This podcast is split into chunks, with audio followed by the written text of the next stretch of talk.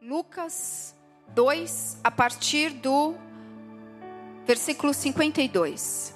Diz assim: E Jesus se desenvolvia em sabedoria, estatura e graça na presença de Deus e de todas as pessoas. Aí vai para o próximo, 3, 1. E no ano quinto, e não, e no décimo quinto ano do reinado de Tibério César, época em que Pôncio Pilatos foi governador da Judéia, Herodes, tetrarca da Galileia, seu irmão Filipe, tetrarca de Itureia e Traconites, e Lisânias, tetrar, tetrarca, olha a palavra para trocadilho para pegar, hã? tudo tetrarca aqui, de Abilene, Anás e Caifás exerciam o ofício de sumo sacerdotes. Foi nesse mesmo ano que João, filho de Zacarias, recebeu uma palavra convocatória do Senhor lá no deserto. Então ele percorreu toda a região próxima ao Rio Jordão, proclamando um batismo de arrependimento para perdão de pecados. Assim como está escrito no livro das palavras do profeta Isaías: Voz do que clama no deserto, preparai o caminho do Senhor e tornai retas as suas veredas.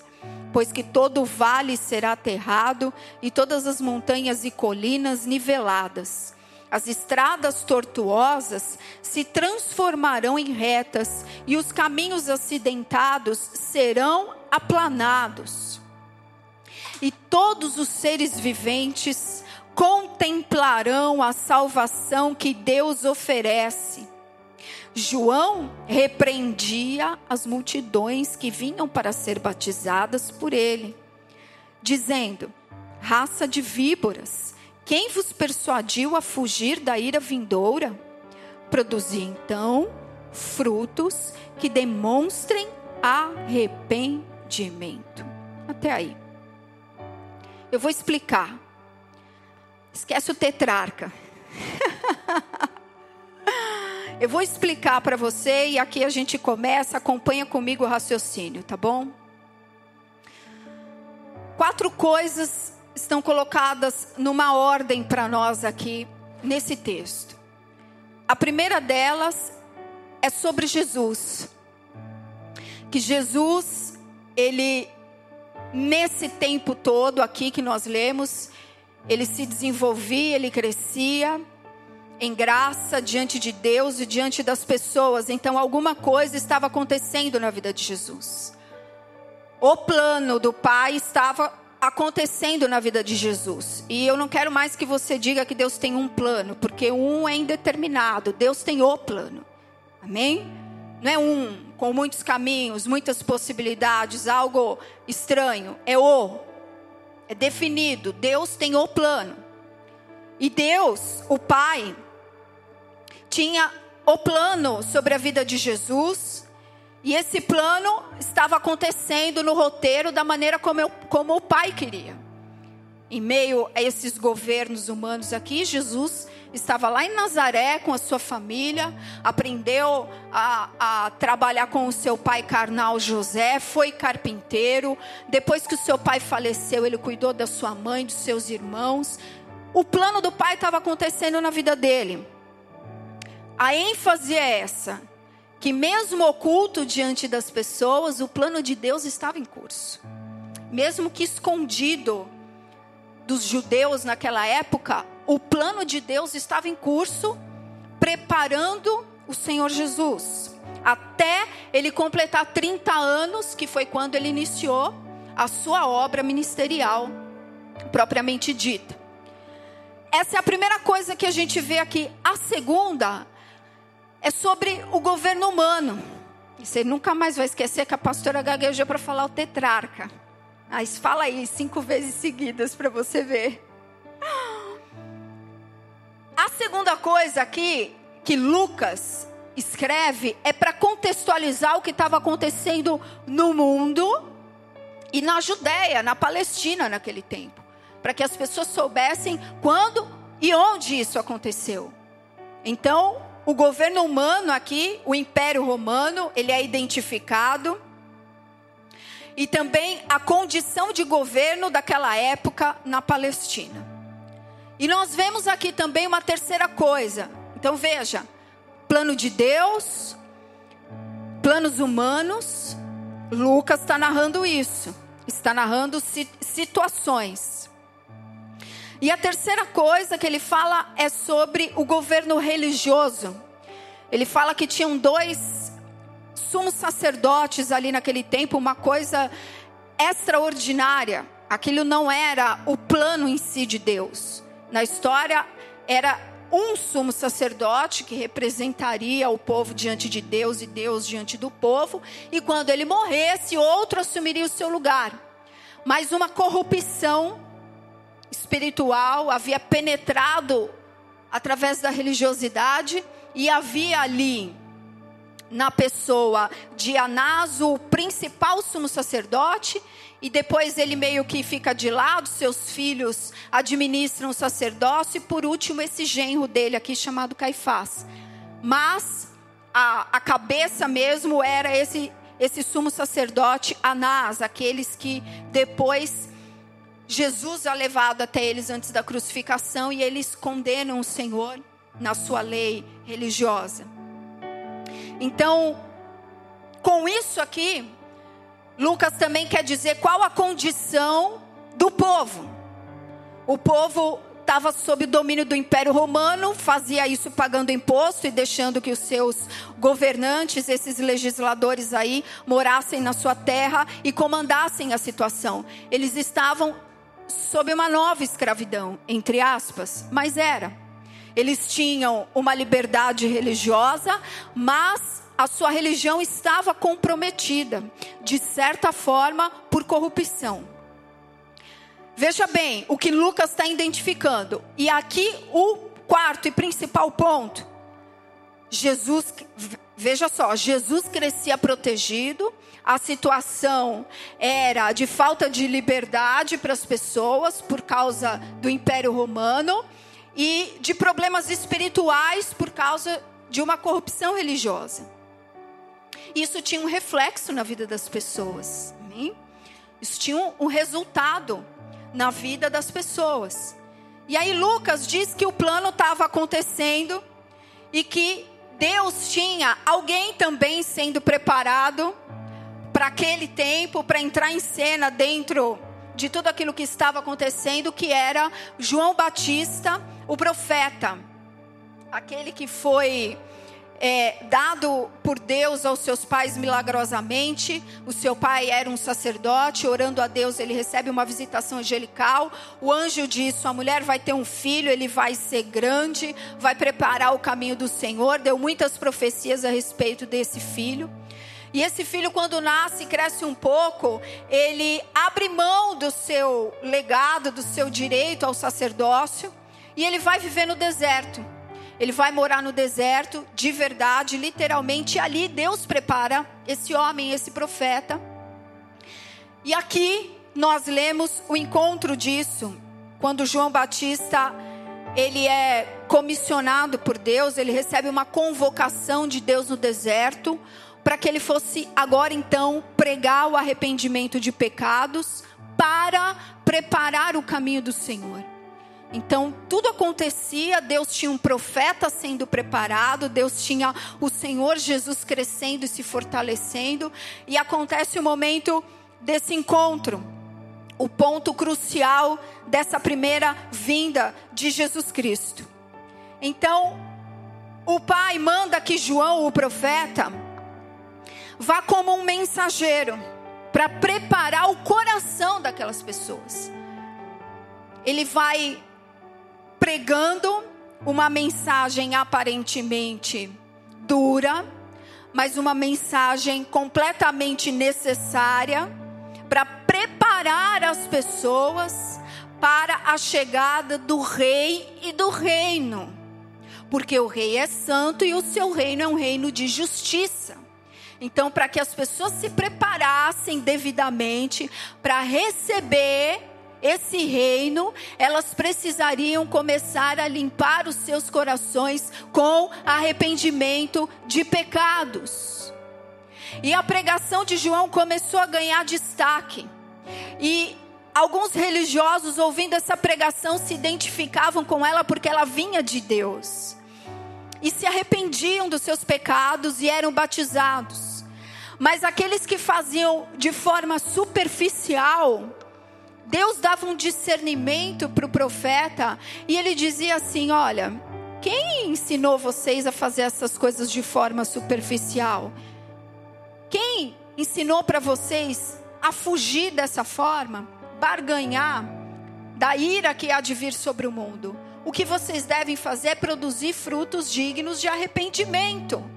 Esse batismo aqui é para isso para perdão de pecados e para que vocês, a partir de agora, produzam os frutos dignos, verdadeiros, condizentes com essa confissão de arrependimento na presença de Deus.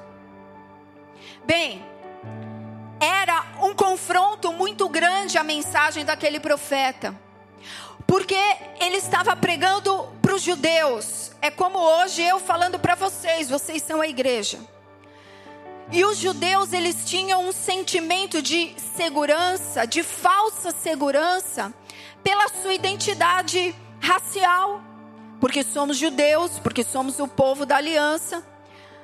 Os gentios e as nações vão sofrer com o juízo o dia do Senhor quando ele vier, mas nós seremos poupados e preservados desse dia. E Deus, o Pai, tirou o profeta do deserto e enviou ele para justamente confrontar esse falso senso de segurança e por amor alertá-los. Por amor alertá-los. Aqui então Deus examinaria cada coração individualmente. A partir de então, Deus trataria e o juízo e o julgamento seria sobre corações pessoais, individuais. Isso foi um confronto muito grande para eles. Alguns não aceitaram essa mensagem, mas outros sim. Outros se quebrantaram, outros da multidão que ouviam a pregação desse profeta se identificaram e dentre eles, os primeiros discípulos de João, foram depois os discípulos de Jesus Cristo. João, a pregação de João, preparou o coração deles. De tal forma que quando ele disse: Esse é o Cordeiro de Deus que tira o pecado do mundo, agora ide, vai, que agora a coisa é com ele. Os discípulos, esses discípulos foram imediatamente se tornaram discípulos de Jesus. Pessoas frutificaram com essa mensagem, com essa pregação. Agora, entenda que traz aqui para você um pouquinho essa mensagem. Traz para mim, traz para você uma mensagem que diz: prepara o teu coração para o reino de Deus. Limpa o teu coração e produza frutos dignos verdadeiramente desse arrependimento. Será que nos confronta? Será que chacoalha ou sacode o nosso comodismo religioso. O nosso comodismo religioso, será que essa mensagem mexe conosco? Porque o Pai não desprezou o seu povo naquele tempo. A mensagem chegou para o povo da aliança e chegou como uma exortação: preparem os seus corações. E o que eu quero dizer com isso é que a pregação de João Batista sobre eles precisarem produzir frutos dignos do seu verdadeiro arrependimento. E depois, quando você começa a ler a sequência, que tipo de atitudes que João vai ensinando os seus primeiros ouvintes, discípulos a terem, João estava dizendo sobre a necessidade deles tratarem a carnalidade deles, igreja. Preparar o coração. Eles criam em Deus, vocês estão entendendo? Não era uma pregação de tipo, creiam no único Deus. Eles criam em Deus. Eles criam nas promessas. Eles esperavam o Messias. Só que Produzir frutos de arrependimento diz respeito a tratar a carnalidade. E era essa mensagem que João Batista estava pregando para o povo de Deus, para aqueles que pertenciam a Deus, tirando eles completamente do comodismo que eles tinham. Não se firmem, não se firmem num comodismo religioso. Produzam frutos dignos de arrependimento, porque o reino vem. O anúncio da graça e da salvação foi precedida pelo quê? Por repreensão, por exortação do profeta. Tudo bem? Estão comigo? Agora, vamos para o último livro da Bíblia, para a gente fazer um paralelo dessa mensagem espiritual para nós. Lá em Apocalipse, no capítulo 3, no verso 14 até o 22, depois você pode ler o capítulo todo na sua casa, mas é quando Jesus, ele vem já depois de crucificado, ressuscitou, ascendeu aos céus, está na majestade. E Jesus então agora é verdadeiramente todo o cabeça de todas as coisas, está falando com as igrejas. E eu não quero entrar nos pormenores todos, mas eu quero deixar uma uma reflexão paralelo da mensagem do profeta. Porque Jesus fala para a última igreja, a igreja de Laodiceia. A igreja que tipifica a igreja dos últimos dias. Foi uma igreja real, verdadeira, ela se formou, se constituiu num determinado tempo, mas ela é um tipo profético da igreja que viveria no tempo da apostasia. É a igreja que tipifica os cristãos, o povo de Deus, aqueles que são a igreja, todo aquele que crê em Jesus Cristo, que é o seu corpo, que estaria nos últimos dias antes da vinda literal do seu reino. Então, é um paralelo. João Batista pregou a vinda do reino e a primeira vinda de Jesus foi preparada por uma mensagem que dizia: tratem a sua carnalidade, não se acomodem não se acomodem na religiosidade, tratem a carnalidade. E Jesus fala a mesma coisa para essa igreja dos últimos dias em outras palavras. Ele diz assim: eu vou ler só alguns versos, do 17 ao 19. Dizes, falando que é o pensamento dessa igreja, é o pensamento das pessoas que fazem parte dessa igreja. Eu já sou rico, conquistei muitas riquezas e não preciso de mais nada. Agora o que é importante? Jesus começa a dizer assim: contudo, não reconheces que és miserável, digno de compaixão, pobre, cego e que você está nu.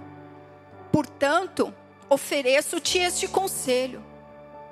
Adquire de mim ouro refinado no fogo, a fim de que te enriqueças e roupas brancas, para que possas cobrir tua vergonhosa nudez e compra o melhor colírio para que ao ungir os teus olhos possas enxergar claramente. Eu repreendo e corrijo a todos quantos amo. Sê, pois, diligente e arrepende-te. Eis que eu estou à porta e bato. Se alguém ouvir a minha voz e abrir a porta, eu entrarei em sua casa e cearei com ele e ele comigo. É engraçado que quando você vê a mensagem de Jesus para a igreja que antecede, ou seja, um tempo espiritual antes, Jesus fala que ele vem sem demora. Agora ele fala: Estou à porta. Ou seja, um tempo avançou. Essa igreja de Laodiceia é a que tipifica a igreja dos nossos dias. E a pregação aqui de Jesus Cristo não foi para o mundo, essa mensagem não foi para ímpios, essa mensagem foi para salvos, essa mensagem foi para a igreja, essa mensagem foi para os filhos da aliança. Novamente, assim como João Batista foi enviado pelo Pai naquele tempo, com uma mensagem urgente para preparar o coração, Jesus também fez assim com a sua igreja. Por quê?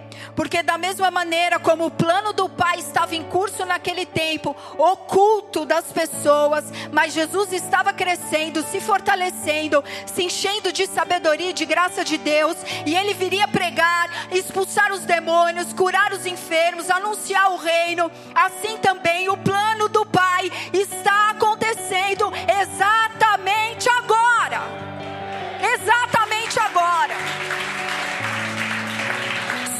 diferente da primeira vez agora. O que está em jogo é que o reino de Jesus Cristo virá literalmente nesta terra um reino de justiça. E a mesma mensagem está sendo ensinada agora por Jesus. Aquilo que precedeu o ministério, a primeira vinda de Jesus foi uma pregação para tratar a carnalidade do povo de Deus. E a mesma pregação Jesus Cristo fez a essa igreja, a nós, nesse tempo, porque agora nós estamos esperando o reino literal, a sua segunda vinda, e precisamos tratar a nossa carnalidade. É uma mensagem urgente precisamos nos abrir para tra tratar a nossa carnalidade nesse tempo, igreja. Porque tão importante quanto nós cultivarmos confiança, fé, tão importante quanto nós profetizarmos as palavras no nosso dia de dificuldade, tão importante quanto nós termos o nosso coração que o nosso Deus é recompensador daqueles que o buscam, que Deus tem prazer na alegria dos seus filhos. Tão importante quanto isso é nos abrirmos sobre a necessidade de tratarmos a nossa carnalidade nesse tempo. Sabe por quê? Porque Efésios 5, 25 até o 27 diz o seguinte: que Jesus amou a sua igreja e se sacrificou por ela para santificá-la. E tendo-a purificado com o lavar da água por meio da palavra, para apresentá-la a si mesmo como igreja gloriosa, sem mancha, nem ruga ou qualquer outra imperfeição, mas santa e inculpável. E quando você vê as palavras que entre aspas, qualificam aqui a igreja, entre aspas, essa gloriosa, sem mancha nem ruga ou qualquer outra imperfeição. Quando você estuda aqui um pouquinho, lá o, o apóstolo estava ensinando tudo sobre qualidades morais das pessoas. Não estava falando se uma pessoa cria em Deus. Jesus vai buscar o povo que acredita nele, que acredita que ele morreu na cruz e ressuscitou ao terceiro dia. Isso sim, porém, pessoas que agora têm o seu caráter completamente mudado, transformado. Isso é uma fé completa. É como Jesus vem buscar a sua igreja, porque a pregação é a pregação chamando para onde? Para o reino dele, que não vai herdar corrupção. É por isso. É por isso que a mensagem de João Batista e a pregação de Jesus para a igreja que viveria no tempo da apostasia é uma mensagem que nos exorta a tratarmos a nossa carnalidade, igreja. E você pode dizer assim: Pastora, tá bom, mas e aí? Aí é o seguinte. Eu quero fazer uma pergunta e você não precisa responder em voz alta para você mesmo. Para onde as suas necessidades têm te levado? Eu vou falar de novo. Para onde as suas necessidades têm te conduzido? Para a gente falar de tratar a nossa carne, entenda. Para a gente falar disso sobre a necessidade de tratarmos a nossa carnalidade, nós precisamos entender um pouco à luz da Bíblia a respeito de necessidades. A Bíblia fala sobre Deus como um pai de amor e um provedor. Amém? Tudo o que temos vem dele. Ponto. Isso nunca vai mudar. Mas entenda, Todos nós temos necessidades. Você tem e eu também tenho. E Jesus, sabendo disso, também pregou e ensinou para os discípulos sobre eles não estarem ansiosos pelas suas necessidades. Quem conhece essa pregação, não andeis ansiosos por coisa alguma. Então Jesus aponta algumas necessidades, como comer, beber, vestir, como se abrigar. Jesus aponta essas necessidades como legítimas. O Pai sabe, é o que Jesus ensina. O Pai sabe de todas essas necessidades, conhece que vocês precisam dessas coisas. São necessidades reais, legítimas, que o Pai reconhece. Mas Jesus, entenda, ele continua ensinando que as pessoas, na sua maioria, vivem para satisfazer as suas necessidades. É isso que ele disse: os gentios ou aqueles que não têm Deus como seu pai, eles vivem para isso. Mas vocês, quanto ao seu povo, nós não deveríamos tomar esse exemplo. Não deveríamos viver somente para as nossas necessidades. Antes, buscai o reino e a sua o quê? Justiça e as demais coisas vos serão acrescentadas. Então Jesus reconheceu as necessidades legítimas que nós temos: comer, beber, se vestir, se abrigar. Ele não ignorou isso. Isso será cuidado pelo Pai, sim, ele afirmou isso. Essas necessidades o Pai conhece muito bem, não se preocupem com elas. Ponto final. Mas Jesus disse que essas nossas necessidades devem ser satisfeitas à luz do reino e da sua justiça. E aí já começa Deus tratando que a carnalidade não pode estar nem sobre as nossas necessidades reais, físicas, como comer e beber, como nos vestir, como nos abrigar. Até isso tem que estar sujeito à luz da justiça de Deus. Vocês estão comigo? Agora veja, vamos pular para uma outra situação. Vocês estão comigo? Vocês vão entender tudo no final, tá bom? Se você não está entendendo até agora, fica frio que no final você vai entender tudo. Depois que João Batista pregou o arrependimento de pecados, Jesus foi se batizar com João. A palavra diz que ele foi até João e João fala: Não dá, não dá para eu fazer isso, não dá. Eu não sou digno de desamarrar as tuas sandálias. Jesus disse o quê? Vamos. Cumpre a nós fazer a vontade do Pai. Eu preciso ser batizado por você. E ali Jesus é batizado no Rio Jordão.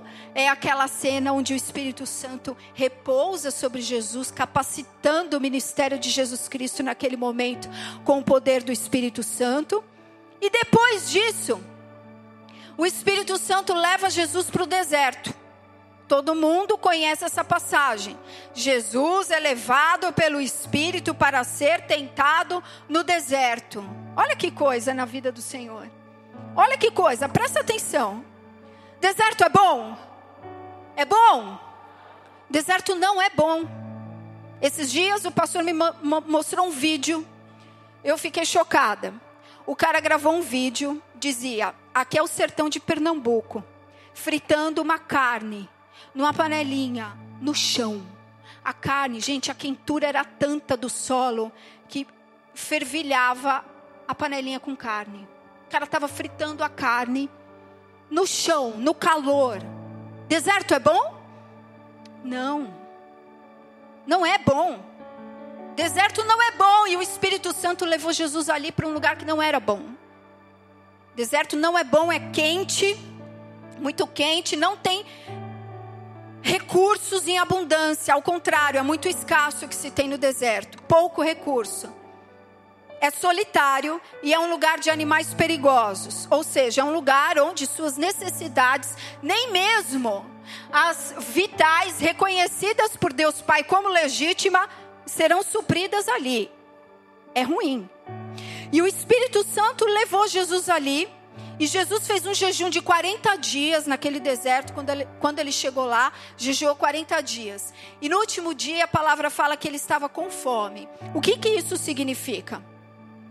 Que as necessidades de Jesus estavam na flor da pele, estavam sim, gritando na carne, porque Jesus era como nós aqui de corpo. Ele é, tudo bem? Ele ressuscitou com o corpo, mas eu estou dizendo nessa parte, nessa hora aqui. A carne de Jesus estava sensível pelas necessidades que não estavam sendo supridas naquele momento. Vocês estão comigo? E é nesse momento onde as necessidades não estão sendo supridas que Satanás se aproxima dele e diz: Olha para esse deserto, olha para essas pedrinhas aqui e faz com que elas se transformem em pães. E Jesus responde imediatamente naquela hora: Está escrito que nem só de pão viverá o homem, mas de toda a palavra que sai da boca de Deus. Olha o que Jesus respondeu na sua necessidade. Jesus tinha poder para transformar as pedras em pães? Sim, não é como a gente que tem medo de fazer oração. Jesus tinha o poder de transformar as pedras em pães. Então você tem que entender que a tentação naquele momento era mais do que sobre necessidades físicas. Era algo mais que estava acontecendo ali. Não eram somente necessidades físicas que estavam sobre o Senhor e que foi a afronta de Satanás. Jesus para vencer a carnalidade naquele momento, as necessidades da carnalidade, não somente as físicas, mas também as de ego da carne. Jesus recorreu e se apoiou na autoridade da palavra. Ele recorreu ao quê? Quando ele estava com muita necessidade e foi tentado por Satanás a suprir aquelas necessidades fora do propósito de Deus. Ele recorreu à liderança de Deus. Ele recorreu à palavra e se resguardou ali e respondeu que nem só de pão viverá o homem, mas de toda a palavra que sai da boca de Deus. Sabe o que nós aprendemos aqui com Jesus nesse momento, igreja? Que nem todas as nossas necessidades devem ser satisfeitas. É isso aqui que Jesus nos ensina. Que embora hajam necessidades legítimas e reais, outras parecem necessidades, mas não são. E não devem ser satisfeitas. O que for necessidade legítima, Deus proverá, Deus cuidará. Não, não se desespere. Mas há coisas que nós sentimos e que nós pensamos que não são necessidades aprovadas por Deus. Sabe por quê? Porque não são necessidades, são desejos da carne. É a carnalidade. E Jesus nos ensinou exatamente isso aqui, que nós devemos tratar a carnalidade. Não importa se você já é batizado, ungido, fala em línguas a necessidade de tratarmos a nossa carnalidade está sempre presente nas nossas vidas. Para onde os teus desejos, as tuas necessidades têm te levado? Para onde elas têm te conduzido? Vejam que isso é uma questão de sermos dirigidos para um lugar, para um destino. Então, você tem que aprender a lidar com as suas necessidades a discernir o que é necessidade e o que é carnalidade. Amém? A discernir o que é uma necessidade legítima do que é carnalidade e tratar isso. E para exemplificar, eu quero dar, citar três exemplos aqui da Bíblia. Vocês estão comigo? Fica conectado que você vai entender tudo no final.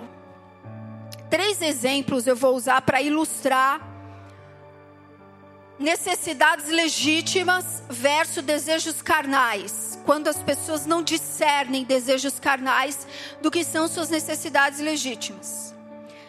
Quanto tempo Israel ficou no Egito?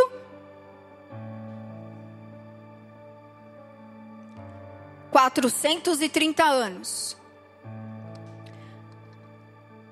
pensa bem. 430 anos, aquelas várias gerações ficaram ali vivendo no Egito, numa condição de escravos do Império Egípcio. Então o povo começou a clamar diante de Deus, começou a colocar algumas coisas diante de Deus, porque as suas condições eram ruins, tudo bem? Condições ruins, necessidades não eram supridas. Provavelmente vários direitos lhe, lhes eram negados, liberdades eram reprimidas. Re, reflita, reflita a condição dessas pessoas para que elas começassem a clamar por Deus pelas suas necessidades. E Deus aprovou o clamor daquelas pessoas naquele momento. Era legítimo, era real. Então Deus tinha alguém preparado naquela hora que seria um instrumento dele, não somente para trazer alívio, socorro, mas também para ser um instrumento para tratar a carnalidade deles, porque não é porque Deus se compadeceu daquele clamor que estava tudo 100%. Entenda, Deus responde algumas orações porque Ele é misericordioso, Ele é bondoso, mas isso não significa que não haja mais nada para limpar, tratar e cuidar nas nossas vidas. Muito pelo contrário. Isso é o falso comodismo da religião. E é isso, é a pregação de João Batista é contra isso. E aí, Deus levanta quem? Moisés, não é verdade? Então, Deus levanta Moisés, acontece tudo que nós celebramos aqui a Páscoa no domingo, a libertação daquelas pessoas do Egito, e não só isso, de escravos, Deus ainda dá dinheiro para eles, dinheiro entre aspas, dá riquezas, dá ouro, prata, roupa, tecido, é, um monte de coisas, especiarias que os egípcios deram para eles. Deus ainda encheu a mão deles, fez milagres extraordinários, abriu o mar e levou eles para onde? Para o deserto de novo deserto. E nós precisamos entender que o deserto é um lugar que Deus nos ensina sobre as nossas falsas necessidades da carne. Onde Deus realmente nos prova que nem só de pão viverá o homem, mas de toda a palavra de Deus. É onde Deus nos ensina sobre isso. A gente não sabe o que é. A gente não sabe o que é necessidade real e o que é carnalidade. Mas no deserto, no deserto, Deus nos trata e nos mostra isso. E nós precisamos entender que a nossa carnalidade, ela começa a se manifestar de uma forma. E eu quero que você escute bem isso que eu estou falando a nossa carnalidade começa a se manifestar quando há insatisfação. Pastora, quer dizer que eu não posso pensar em melhorar? É, quero coisas melhores para minha vida. Tudo bem, isso tudo é legítimo. Desejo de progresso não é sobre isso que eu estou falando. E vocês vão entender. Precisamos tratar com a insatisfação da nossa carne, porque a semelhança do povo de Deus lá daquele tempo, nós também, mesmo diante de grandes coisas de Deus, ficamos cheios de insatisfação, cheios de carnalidade. E isso, meus irmãos, é um abismo. Isso é um abismo. O primeiro exemplo é, e não está em ordem aqui de acontecimentos, mas eu só quero citar esses três para contextualizar a insatisfação. No deserto, Moisés disse assim: Vocês me esperem, eu vou subir o um monte. Deus vai dar os mandamentos para nós, para nos guiar, porque agora a gente é um povo que não tem lei nenhuma, não tem direção nenhuma. A gente precisa de algo para nos orientar. Vou subir, Deus vai mandar os mandamentos. Me esperem. Só que eles estavam onde? No deserto, amados. Eles não estavam num lugar confortável, eles estavam num lugar ruim. Num, num lugar ruim, sem muita legislação entre eles, sem muita organização ainda entre eles. A organização viria de Deus, viria do céu. 40 dias naquele deserto, sem Moisés voltar da montanha e a insatisfação de estar naquele lugar, naquele deserto, por tantos dias, sem uma resposta no tempo que eles desejavam, fez uma insatisfação crescer no coração deles e eles disseram assim para o irmão de Moisés, Arão: Arão, esse Moisés aí não vai voltar mais não. Vamos dar nosso jeito. Não dá, meu. O cara tá demorando demais. Você acha que ele vai, vai voltar? Deve ter morrido naquela montanha. Insatisfeitos, não só pela demora, mas por onde eles estavam no tempo da demora. Deus tinha algo para entregar para Moisés. E Deus não ficou se preocupando, ai, se o povo ia estar tá feliz, ia estar tá triste, se a criançada ia estar tá chorando. Deus tinha o plano. E eles ficaram insatisfeitos. E ali eles fizeram um bezerro de ouro. Então entendam, a insatisfação do coração deles levou eles ao pecado da idolatria. Eles fizeram um bezerro de ouro ali para satisfazer a sua carnalidade. Tudo bem? Outro exemplo: Miriam e Arão, quando falam contra Moisés. O que, que aconteceu? Eles também eram usados por Deus, Deus também usava a vida deles, mas Moisés se casou com uma mulher que eles não concordavam. Eles ficaram insatisfeitos com o comportamento de Moisés. Miriam e Arão ficaram insatisfeitos com o comportamento do seu líder, da sua autoridade, de Moisés. E essa insatisfação cresceu no coração deles. E eles falaram assim: Deus também não fala através da gente, a gente também não é profeta. Deus também não se revela através das nossas vidas, não é só através de Moisés. E diz a palavra que Deus ouviu aquilo, Deus ouviu o fruto daquela insatisfação e não se agradou. Por quê? Porque não era uma necessidade legítima, era uma carnalidade. E ali Miriam é punida com lepra, fica sete dias afastadas e nunca mais se ouve falar do ministério espiritual de Miriam na Bíblia. Uma mulher que foi muito usada por Deus, mas algo aconteceu ali. Então, a insatisfação levou aqueles dois irmãos ao pecado da cobiça pela autoridade, porque eles estavam insatisfeitos com o comportamento do seu líder. Moisés casou com essa asiática aqui. Quem é que ele pensa que é? tinha que casar com alguém do povo, insatisfeitos com o comportamento. E Deus não legitimou porque era carnalidade, não era uma necessidade. E o último exemplo é Coré, Datã e Abirão, um levita, dois homens que pertenciam à tribo do filho primogênito de Jacó, Ruben. Eles se unem e também insatisfeitos, insatisfeitos com o trabalhar de Deus naquele deserto, insatisfeitos com Moisés, eles se levantam e dizem assim para Moisés e Arão: Olha, já chega. Toda a congregação é santa, cada um deles que está aqui é santo e o Senhor está no meio deles. Por que, pois, vos exaltais sobre a congregação do Senhor? É pouco nos, que nos fizeste subir da terra que mana leite e mel, falando do Egito, para nos fazer morrer nesse deserto? É pouco isso? Você também quer ser autoridade máxima sobre as nossas vidas?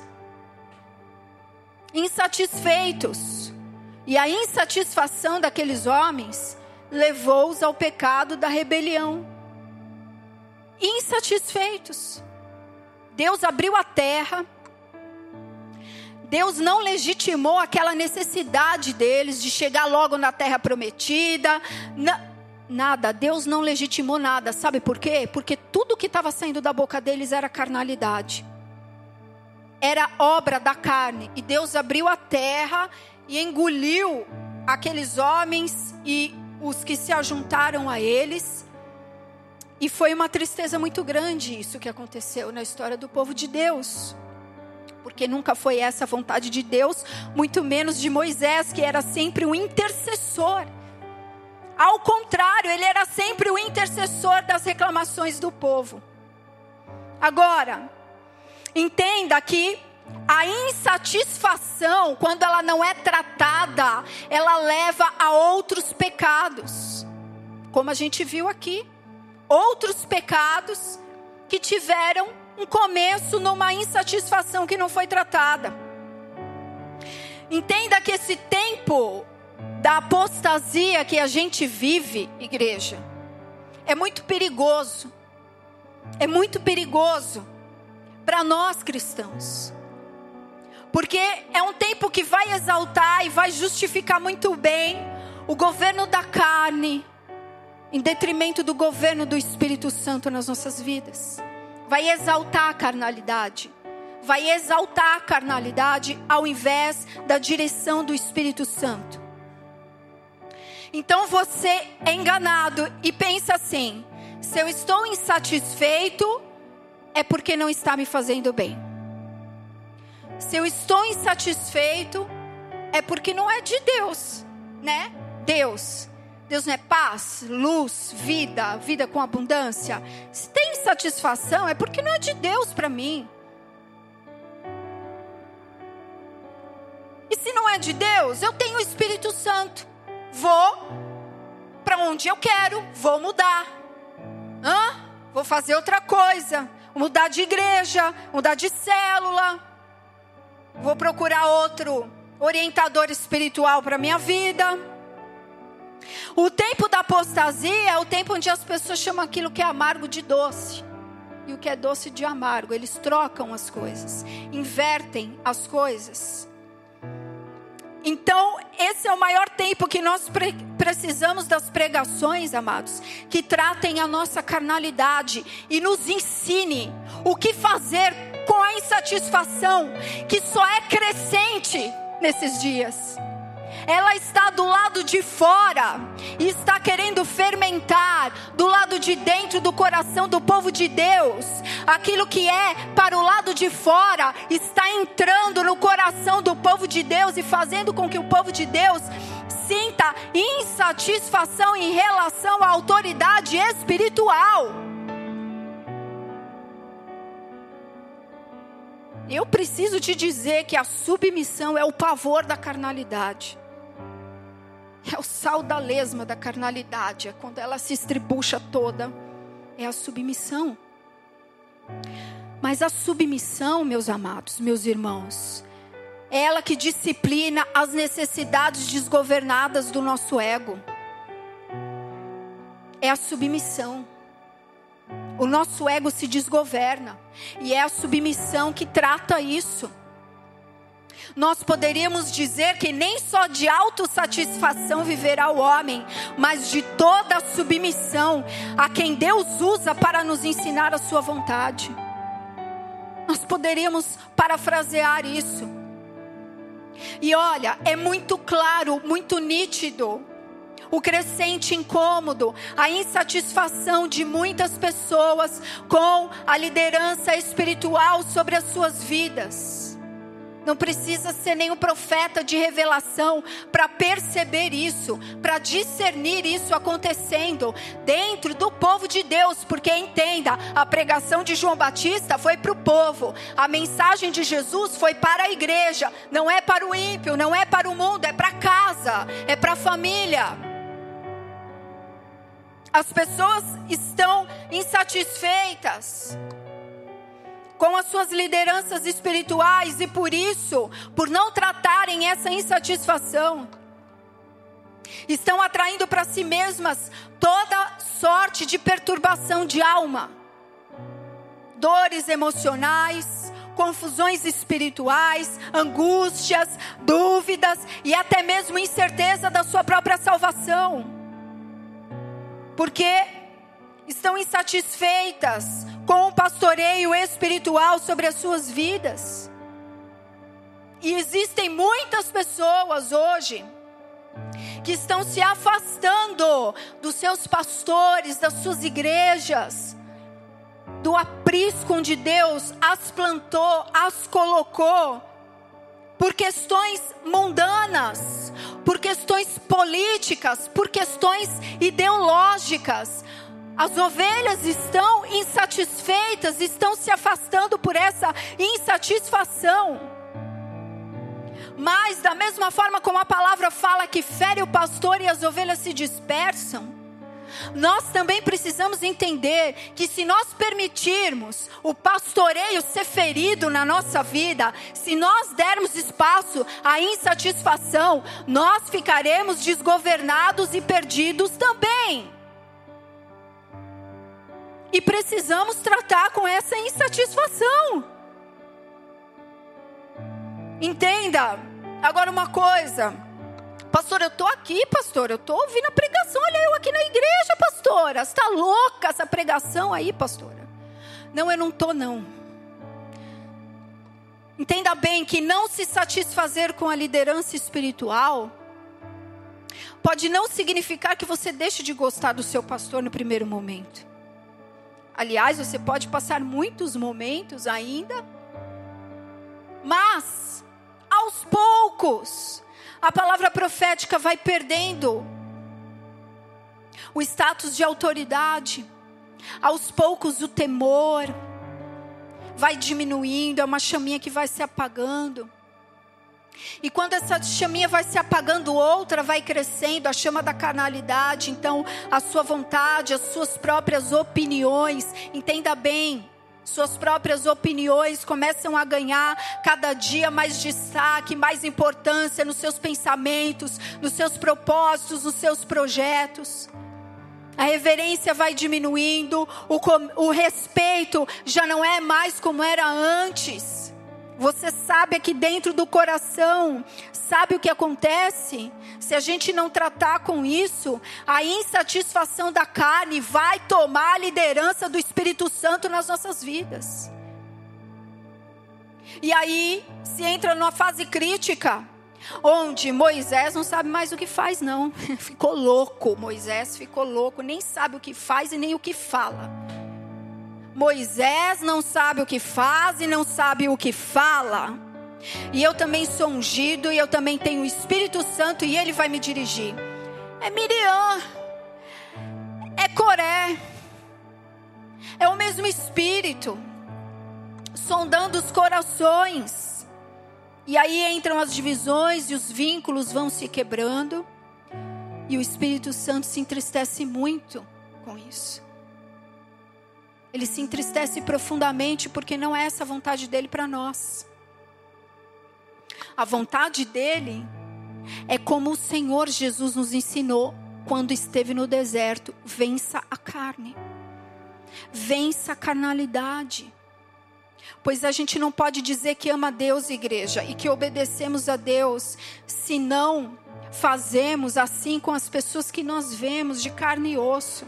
É isso que a Bíblia fala se a gente não conseguir ter obediência e submissão com as pessoas que vemos, também não teremos com Deus a quem não vemos. Entenda, Deus usa os homens para tratar a nossa carnalidade, sim, é isso. É difícil se submeter, é difícil obedecer, mas Deus requer isso, e quando a gente faz isso, a gente está permitindo que a nossa carnalidade seja tratada, seja confrontada, e então sim a gente vai produzir um fruto digno do nosso verdadeiro arrependimento, que é a nossa submissão, a nossa obediência, o nosso vínculo em amor. Porque, entenda, nós precisamos aprender a nos portar, igreja, nesse tempo aprender a ter discernimento e a como nos comportarmos nesse tempo. Entenda o que eu estou falando. Se você tem um chamado de Deus, você tem que se proteger da insatisfação. Ela só vai crescer. Esse fermento só vai tentar se espalhar cada dia mais. E você tem que aprender a blindar o seu coração, a proteger o seu coração. Porque Deus, entenda, não tem mais prazer no sacrifício do que na obediência. Deus não tem mais prazer por obras do que por obediência, fruto de obediência. Agrada muito mais o coração do Pai não ter grandes obras e ter um coração simples e obediente. E quantas pessoas justificando sua carnalidade, sua insatisfação em obras? Não. Deus não espera isso de nós. Não se afaste da bênção, do pastoreio espiritual na sua vida. Trate com Deus as suas discordâncias. Trate com Deus as suas discordâncias. Não finja que elas não existem, mas trate no lugar certo. Dobre o joelho, ore, peça para Deus um coração submisso, um coração simples. E saiba de uma coisa: Ainda que uma autoridade espiritual, um pastor, uma pastora, um líder, que Deus coloque na sua vida, erre, ele não deixa de ser uma autoridade espiritual. Ah, pastora, mas assim é fácil, né? Assim é muito fácil. E eu do lado de cá que me lasco. Não. Porque a quem mais é dado, mais será cobrado. Mais pesada é a mão de Deus para quem Deus concede mais responsabilidades. E quanto a você, o que te cabe? O que nos cabe do outro lado da ponta? Nos humilharmos como servos e crermos que no tempo oportuno, se nós estivermos certos, Deus irá nos honrar. A igreja precisa aprender a se comportar fechar a boca e dobrar o joelho e falar: Deus, se eu estou certo, se eu estou certo nessa causa, eu vou me humilhar debaixo da tua mão, sendo obediente, me comportando como um servo fiel, e vou pedir que o Senhor me exalte, me honre no tempo oportuno. E isso não é para trazer divisão, separação, humilhação, ao contrário, porque pessoas verdadeiras se permitem ser repreendidas por Deus. Líderes e ovelhas.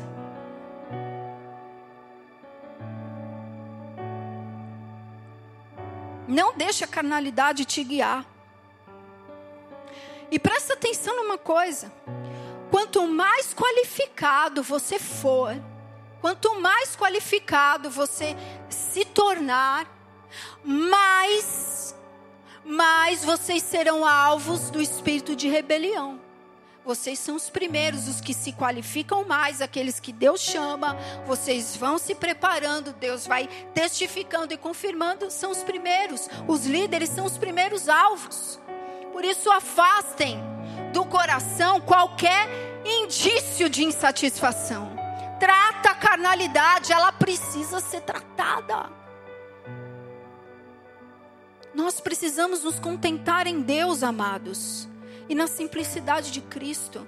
Está, temos que estar contentes com o que Deus nos, nos deu e nos chamou a realizar. Façamos tudo como para Deus.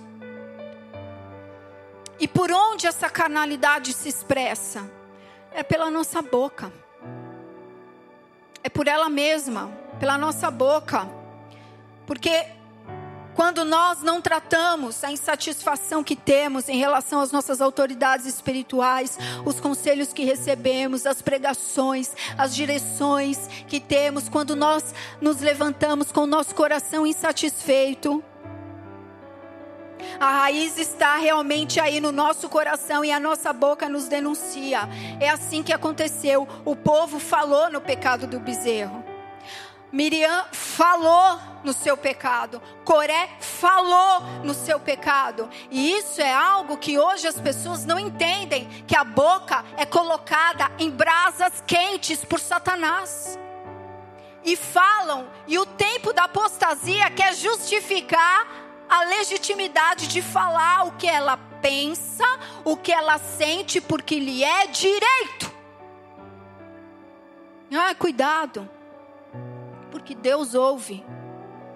E se você, por acaso, cair no engano de que pensa que pode falar, que você tem o direito de falar, entenda que um chamado de Deus é Laodiceia, Laodiceia. Se você pensa e age com essa motivação, cuidado, porque você pode ouvir o que não gostaria de ouvir. Miriam viu que não gostaria de ter ouvido nunca, nem aqueles homens, Coré, Datã e Abirão. Cuidado com a necessidade de falar demais. Tudo que eu sinto, tudo que eu penso, eu tenho direito de expressar minha opinião. Eu tenho o direito. Quem me tira esse direito?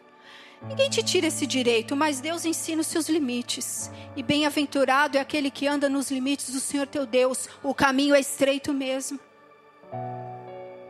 O caminho é estreito para nós.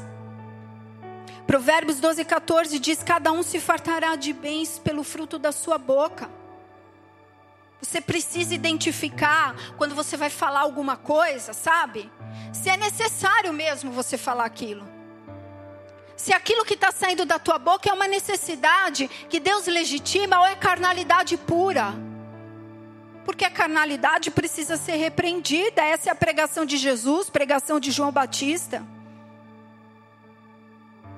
Porque se a gente não vigia contra essa soberba, essas falsas necessidades, igreja, nos deixarão doentes e nos guiarão para um lugar de morte espiritual são as falsas necessidades do ego. Vocês estão comigo? Deus não legitima isso, são falsas essas necessidades. O Espírito Santo quer que a gente seja simples, que a gente perdoe, que a gente ore. O Espírito Santo nos quer com caráter de servos, dispostos a permanecer em unidade, dispostos a guardar o nosso coração. A insatisfação atrapalha tudo, atrapalha a nossa comunhão com Deus. Você fica pesado. Chega no ambiente onde aquela pessoa está, você fica pesado. Fica com aquele sentimento estranho, não sabe se colocar, se põe a mão no bolso, se coça a cabeça. Por quê? Porque a insatisfação é um veneno que está ali dentro. É um veneno. E é um veneno que faz Igreja de Laodiceia é a igreja onde o povo reina. É a igreja onde o povo reina. Esse é o significado de Laodiceia. O que quer dizer? É a igreja que sofre com a tentação de ser o centro, de ser você mesmo o centro de tudo o que acontece. Então, a insatisfação se pega aí. Não, eu tenho direito, eu tenho direito, eu também sou povo de Deus, eu também sou. Igreja, é o seguinte: Deus não faz acepção de pessoas. O que existe no reino de Deus é diferença de responsabilidade e ponto final. Datã, Coré e Abirão disseram: Olha, Deus está no meio de nós. E nós também temos o Espírito Santo. Então a gente não aceita a sua liderança sobre as nossas vidas, Moisés. Sabe o que Deus fez? Não legitimou aquela necessidade de ego que eles tinham, abriu a terra e engoliu eles vivos. A gente precisa ter temor de Deus na nossa boca, temor de Deus no nosso coração. Quando a gente perceber insatisfação, a gente precisa se arrepender. A gente precisa humilhar o nosso coração e pedir para Deus limpar o nosso coração disso. A boca que fala o que quer, ela não está livre, ela está escrava do pecado, ela está escrava da carnalidade, porque a palavra fala que maduro é o homem que sabe dominar a sua boca, esse é perfeito. Por quê? Porque aquilo que ele quer legitimar como sua necessidade, ele discerne que não é e vai levar diante de Deus em oração. E Jesus não vem, despeda não vem buscar uma igreja despedaçada pelo pecado não vem, Jesus vem buscar uma igreja gloriosa. Então trata a carne enquanto há tempo. Não alimente a insatisfação. Ah, o meu líder fez algo que eu não concordei, não concordei, não concordei. Ah, ele postou algo que eu não concordei. Ah, ele vestiu a roupa que eu não concordei. Ah, ele está namorando com uma pessoa que eu não concordei. Ai, meu Deus, eu não concordei. Para! Para de encher o coração de insatisfação. A grande necessidade que nós temos nessa hora, que precede o reino de Deus, é preparar o nosso coração e tratar a nossa carnalidade. Então, deixe para trás essa insatisfação. Porque problema com autoridade espiritual é problema com autoridade. E quem tem problema com autoridade, vai ficar difícil entrar no reino. Vocês estão entendendo por que, nós precisamos tratar a nossa carnalidade e não só crer em Deus? Nós precisamos crer em Deus, confiar que no tempo mal Ele vai estar conosco, mas ao mesmo tempo a gente precisa permitir que Deus trate a nossa carnalidade. Essa é a mensagem do reino. E não há virtude que Deus aceite senão o fruto chamado obediência. É um fruto muito lindo para Deus. É o melhor fruto que a gente pode dar para o Senhor. É o melhor fruto. Mesmo quando a gente se sentir humilhado numa situação, o fruto da obediência é a melhor coisa que nós podemos oferecer ao nosso Deus. É o melhor. Então alinhe a sua vida com a vontade de Deus e se realinhe com as suas autoridades espirituais. Se houver coisas estranhas, confesse. Traga à luz aquilo que está te incomodando com humildade, com respeito. Sabe por quê? Porque pode ser que tenha coisas que você não tenha alcançado a maturidade para entender e a sua carne fica ali, fica ali querendo comandar, querendo mandar, querendo dizer o que o pastor tem que fazer, o que o seu líder deveria fazer. Se submete. Se submete, deixa Deus fazer o trabalho dele. Deixa Deus fazer o trabalho dele da maneira dele.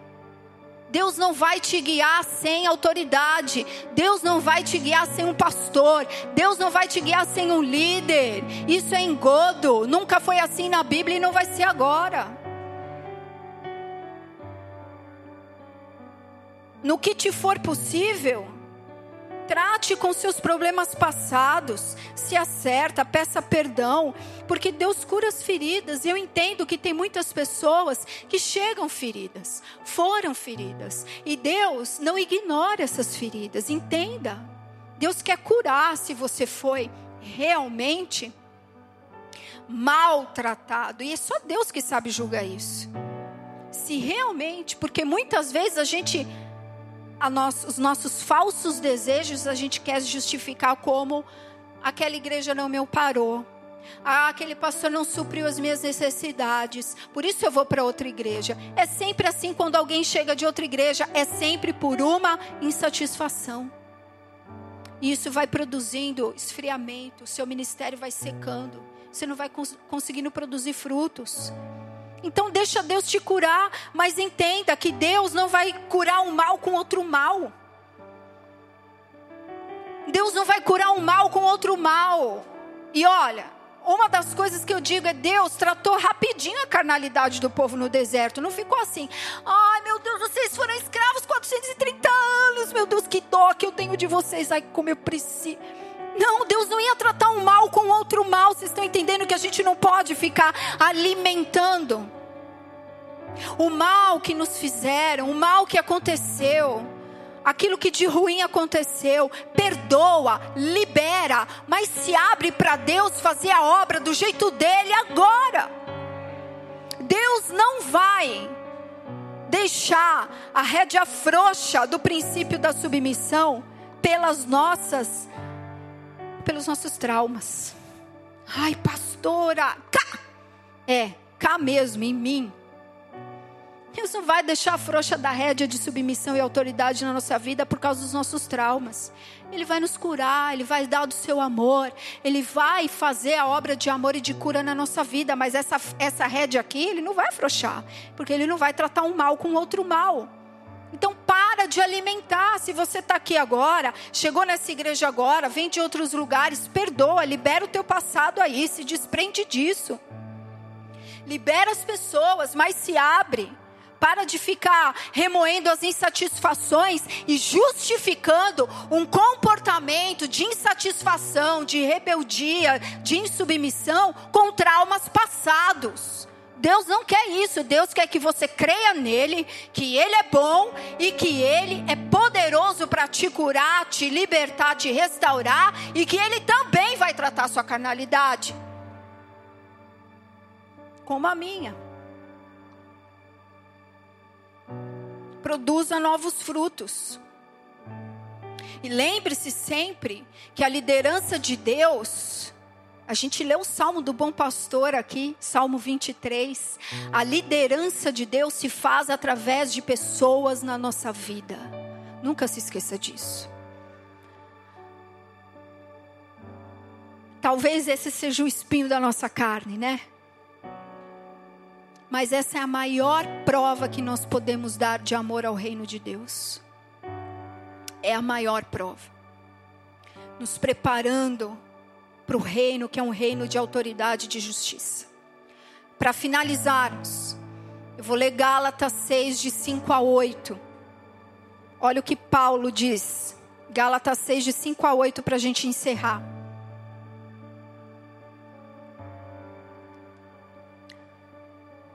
Gálatas 6, de 5 a 8. O que está sendo orientado na palavra, esse deve compartilhar, compartilhar tudo o que possui de bom com aquele que o instrui. Não vos enganeis, Deus não se permite zombar. Portanto, tudo que o homem semear, isso também colherá. Pois quem semeia para a sua carne, da carne colherá ruína. Mas quem semeia para o espírito, do espírito colherá a vida eterna. Olha o que Paulo está falando aqui. Sabe o que é? É que a gratidão é o antídoto para a insatisfação. Se você não lembrar de nada que eu disse aqui hoje, lembrar de nada, grave isso. A gratidão é o antídoto para todas as nossas insatisfações. Ao longo de toda a nossa história. Ao longo de toda a nossa história. E isso é justo, não só agradável, é justo diante de Deus.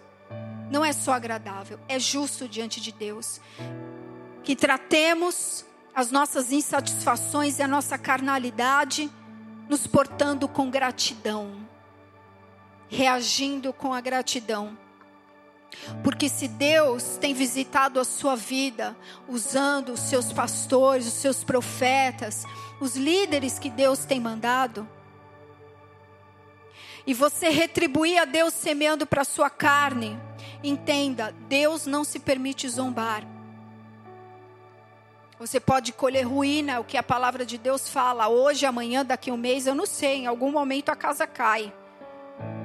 Mas se nós recebermos as suas pessoas enviadas e nós retribuirmos semeando para o Espírito, então nós colheremos aqui na eternidade nossa postura de gratidão. Se você permite a insatisfação ganhar corpo, você nunca vai conseguir honrar de coração os enviados de Deus. E é por isso que a palavra fala que quando isso acontece, você está zombando de Deus, ou eu. Isso é para todos nós, é uma exortação que a Bíblia fala contra a nossa carnalidade, ao nosso ego, o nosso jeito de achar que a gente sempre está certo, o nosso jeito de achar que nesse tempo vale mais o que eu penso. Ah, o pastor pensa assim, mas eu penso assado, e daí? E daí que Deus fala assim: se esforcem para ter o mesmo sentimento. Se esforcem, meus filhos. Se esforcem nesse tempo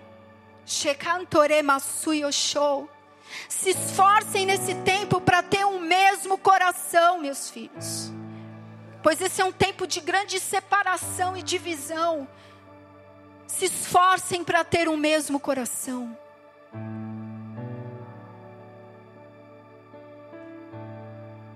Trate com gratidão. Louve a Deus, porque Deus escolheu isso. Deus escolheu nos preparar para o reino assim, nos deixando guiados, pastoreados, levantando pessoas. Quando nós combatemos essa insatisfação, nós estamos produzindo frutos dignos ao chamado do reino, e isso faz parte de uma vida santa e dedicada para a glória de Deus. Como nós dissemos lá no começo, Jesus se submeteu à pregação de João Batista. Jesus era maior do que ele, muito maior. Muito maior, muito maior, e se submeteu à pregação dele, porque ele sabia que Deus não trabalha sem princípio de autoridade e obediência. Então, Jesus se submeteu àquela pregação dele, se batizou pela pregação de João Batista, para iniciar a construção do seu edifício espiritual, que é a sua igreja, com um pilar de fundamento. Deus trabalha assim. Jesus fez isso para nos ensinar. E também foi para o deserto, pelo Espírito Santo, levado pelo Espírito Santo onde ele foi tentado em todas as suas necessidades. E ele também teve que tratar a sua carnalidade naquele momento. Ele teve que se submeter à autoridade no pai, à autoridade do pai que queria que ele tivesse naquele deserto naquele momento. Também para nos ensinar, e quando Jesus tratou a sua carnalidade, a palavra fala que depois disso, os anjos vieram e serviram ele. Ele teve uma recompensa. Ele teve uma recompensa. E você? Para onde as suas necessidades vão te conduzir? Para onde elas vão te guiar? Curva a tua cabeça, fecha os seus olhos.